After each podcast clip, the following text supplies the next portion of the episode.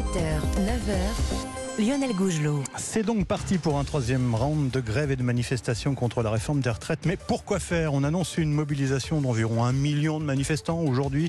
La rue peut-elle vraiment faire reculer le gouvernement? On en parle avec Eugénie Bastier du Figaro. Bonjour Eugénie et bonne fête. Euh, François Calfon, membre du bureau politique du Parti Socialiste. Bonjour François Calfon. Fête à Eugénie également. Ouais, bah oui. Euh, alors avant de parler de cette journée de manifestation, deux mots sur euh, le spectacle donné hier à l'Assemblée nationale, des invectives, des hurlements, des rappels au règlement, des... une histoire de motion de ce référendeur dont, pardon, hein, personne n'a rien compris. Enfin bon, on va passer là-dessus. C'est ça la bordélisation du, du débat, François Calfon? Bah, quand euh, il n'y a pas eu de négociation sérieuse avec les partenaires sociaux, on nous dit c'est comme ça, c'est pas autrement. Quand on n'écoute pas la rue et quand la seule boussole du gouvernement, la seule variable d'ajustement, c'est quelques une poignée de députés LR. Bah, à un moment donné, vous avez une forme d'impasse. C'est comme les rats du professeur Laborie, n'est-ce pas? Euh, Il n'y a pas d'issue, donc Mhm. ils se mordent entre eux. Euh, et d'une certaine manière, dans le style 2.0 d'aujourd'hui, mais dans toutes les réformes des retraites, dans toutes les grandes batailles parlementaires, avec plus ou moins d'éloquence, là, là, je l'admets tout à fait, euh, il y a ce type de confrontation.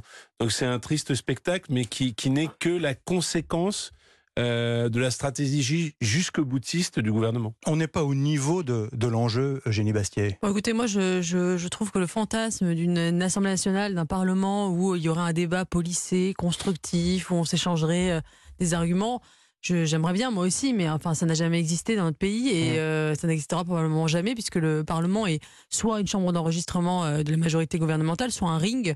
euh, où s'échangent des, des coups, il n'y a jamais eu un débat constructif. Et c'est vrai que c'est le défaut de notre, de notre République qui est euh, qui n'est pas parlementaire Donc, et nous n'avons pas de culture particulièrement parlementaire. consterné, vous Donc par je sais pas, moi ce qui me concerne plus, plus c'est l'attitude de la Nupes, notamment vis-à-vis du Rassemblement national, parce que je trouve que c'est absolument lamentable, euh, que en tout cas incohérent de leur part de ne pas vous avoir voulu signer cette motion, enfin voter cette Mmh. motion référendaire parce que c'était le Rassemblement national qui l'avait proposé alors qu'ils avaient exactement la même. Alors qu'elle aurait pu continue. prospérer, cette euh, Et puis avec cette espèce de mauvaise foi qui consiste à dire que le gouvernement aurait euh, délibérément choisi la motion euh, de, euh, du Rassemblement Ouais. national alors qu'ils ont tiré au sort. Si c'était tombé sur eux, ils auraient, ils auraient trouvé aucun problème Mhm. euh, qu'on tire au sort.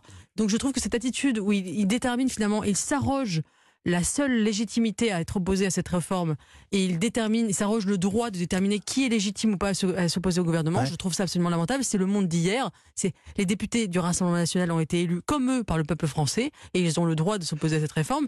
Et je trouve que cette espèce de, de cordon sanitaire qu'ils essaient de rétablir à l'intérieur de l'Assemblée est absolument absurde et va à rebours de l'histoire. Alors, deux mots quand même sur cette histoire incroyable de messages de menaces ou d'intimidation euh, envoyés à certains élus, notamment donc du Rassemblement national. Des femmes, notamment, leur indiquant que leur enfant était à, à l'hôpital pour les détourner du vote. François Calvon, euh, franchement, on n'avait jamais vu ça. Bah écoutez, euh, sans doute. Maintenant, qui sont les auteurs Ouais. Euh, Moi, j'ai plutôt l'impression que c'est vraiment des, un petit jeu politicien qui ne doit pas déborder le, le cercle de l'Assemblée nationale. Moi, je n'ai pas tellement de commentaires à faire. Faut, et, si enquête il doit y avoir, euh, elle nous dira. Pour voir d'où ça en vient. Voilà. Euh, j'ai plutôt envie euh, de dire, quand j'entends finalement tous les débats et Mmh. la somme des débats qu'il y a sur cette question des retraites, le nombre de débats évités qu'on a eu, et notamment l'un, c'était Nicolas Dupont-Aignan qui le disait ce matin, mais pour le, pour le coup, je peux le rejoindre, c'est celui euh, du vrai travailler tous, c'est-à-dire d'un taux d'emploi qui puisse augmenter. Je constate qu'on a rattrapé les choses en ce qui concerne les carrières longues ou en partie pour les femmes, mais toujours pas pour les seniors. Hein, c'est mon antienne euh, euh, chaque semaine. Euh, il y a une forme de discrimination tout à fait acceptée dans la société. Donc nous aurions pu avoir des débats intelligents euh, le jour où on, va annoncer le déficit commercial de la France. Ouais. Euh, euh, on s'aperçoit que par exemple la relocalisation des médicaments n'est toujours pas faite, Hum. alors qu'on devait avoir un monde d'après euh, où on faisait la pression sur les laboratoires pharmaceutiques. Bref, en augmentant si peu le taux d'emploi, c'est-à-dire la mobilisation des Français pour leur propre cadre de production, vivre et travailler au pays, nous n'aurions pas ce problème comptable absolument ridicule. Et là encore, c'est un débat qu'on n'a pas, mais comme j'ai un peu de temps d'antenne, j'en parle. Débat escamoté, Eugénie Oui, Bastier. mais débat escamoté parce qu'il a été escamoté pendant la campagne présidentielle et nous payons aujourd'hui euh, le fait que, que ce débat n'ait pas eu lieu pendant la, pendant la présidentielle où c'est le moment normalement cathartique où les, où les propositions s'échangent, où l'on débat sur le- l'avenir du pays. La retraite était peut-être la seule proposition qu'Emmanuel Macron a fait pendant cette campagne. Elle n'a pas été débattue, euh, ni médiatiquement, ni politiquement. Et, et, euh, et je- et- et on, on en paye le prix aujourd'hui. C'est la non-campagne présidentielle qui fait qu'aujourd'hui, la France n'est pas réformable. Mais concrètement, euh, actuellement à l'Assemblée nationale, ce débat peut être aussi escamoté par les 20 000 amendements de, de, de la NUPES, parce que concrètement, ça va faire Alors, que on vrai va pas que- vraiment discuter du fond et Non, notamment mais- du, du report à 64 ans de cette. Là où il y a une réalité, c'est- c'est que euh, finalement tout ça est un débat de posture. C'est-à-dire qu'on a l'impression de savoir à gauche euh, qui va prendre le leadership. C'est-à-dire une opposition, j'allais dire, un peu bête et méchante. hein, alors que euh, nous aurions pu avoir un débat. Par exemple, moi, je fais partie de ceux qui s'opposent à cette réforme, mais qui ne s'opposent pas à toute réforme. Mhm. Et, et dans, dans l'évolution de la politique, euh, ceux-là sont inaudibles. Euh, La question fondamentale, parce que c'est ça qui, qui, qui matrice ce débat-là, c'est que c'est pas la question de savoir si on est pour ou contre une réforme des retraites, c'est la question de savoir si les efforts sont partagés. Les Français ont, sont très attachés à la question des inégalités. Euh, nous pouvons voir que les efforts ne sont pas équitablement euh, partagés. Par exemple, ou s'il y a simplement de, une pertinence dans cette, dans cette, dans cette réforme. bah, et y compris sur les questions budgétaires. On vient d'entendre que, pour des raisons d'ailleurs que je peux partager, on va augmenter le budget des armées de 130 milliards d'euros quand même. Et là, on parle euh, de faire travailler les gens de deux ans de plus pour 10 milliards d'euros, Hum. suivant des hypothèses de corps, du corps qui sont à géométrie variable. Et pourquoi j'insiste sur les seniors? D'abord pour leur situation, parce que quand vous terminez au RSA, en attendant difficilement la retraite, c'est difficile. Mais parce que euh, si euh, effort était donné, comme en Finlande, comme en Scandinavie, comme en Allemagne, sur cette mobilisation pour les seniors, vous n'auriez plus ce problème comptable. Donc on voit bien qu'en France, tout est débat de posture. Monsieur Macron veut apparaître comme le grand réformateur, euh, finalement obéissant à Bruxelles, Mhm. euh, et on passe à côté de débats de civilisation beaucoup plus importants. Un degré supplémentaire de mobilisation aujourd'hui, donc euh, Eugénie Bastier. À quoi ça va servir? La question que je me posais, c'est euh, ces manifestants d'aujourd'hui.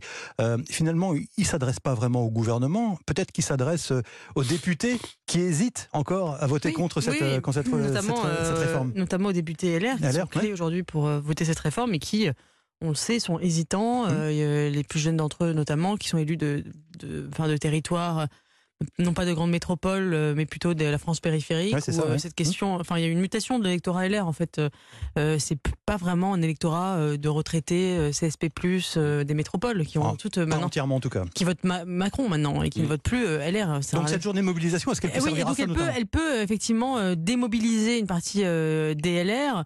Cela dit, euh, moi je crois que existentiellement, LR ne peut pas se permettre de ne pas voter euh, Mm. cette, euh, cette réforme parce qu'ils seraient en incohérence totale avec leur ADN idéologique des euh, 20 dernières années. Ouais, mais il y a peut-être aussi de- la, la réalité de la rue qui va à un moment faire réfléchir. très bien, mais enfin, c'est- moi j'entends aujourd'hui euh, des députés LR euh, à la radio, à la télévision. euh, j'ai besoin de, enfin, j'attends une seconde en me demandant est-ce que c'est pas des gens de la France insoumise qui parlent Parce que on se, enfin, ils sont dans un.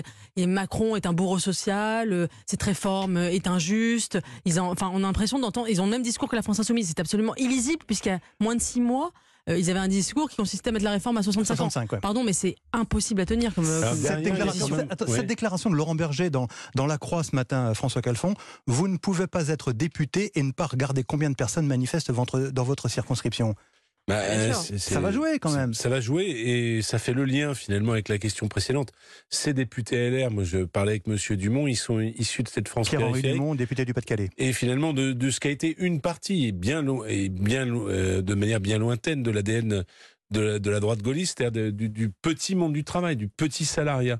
Et celui-là se sent directement agressé. Mais il y a six Ah, mois, là, dans le programme de Valérie Pécresse, il y avait quoi? Dans ce cas-là, il fallait pas, il fallait quitter LR à ce moment-là. enfin, il fallait. vous, euh, Adressez-vous au LR. Non, mais je- Et les, derrière, LR vous disent débat. maintenant, c'est pas les mêmes circonstances, Derrière, pas etc. Derrière, il y a quand même un débat plus de civilisation encore, bah, qu'on n'aura pas, mais que je soulève, c'est quand même l'évolution du rapport au travail. C'est-à-dire que c'est pas forcément euh, dans euh, euh, le taux d'effort, dans la durée, avec un âge symbolique, euh, que les nouvelles générations, c'est pas pour rien qu'il y a de nouvelles générations, y compris à LR, se retrouvent. C'est-à-dire que les formes du travail, le travail est dans tous ses états, et il faudrait quand même pouvoir l'interroger. Moi, je, je crois pas au dépassement du travail, mais je crois que la forme unique qui est le Fordisme et le nombre d'années cotisées n'est pas vous êtes de droite parce que vous travaillez plus, vous êtes de gauche parce que vous travaillez moins. C'est pas comme ça que ça se passe. D'ailleurs, il y a des entreprises qui, sans même l'intervention de la loi, passent à quatre jours. Donc euh, les codes d'hier ne sont plus ceux d'aujourd'hui. Eugénie Bastier.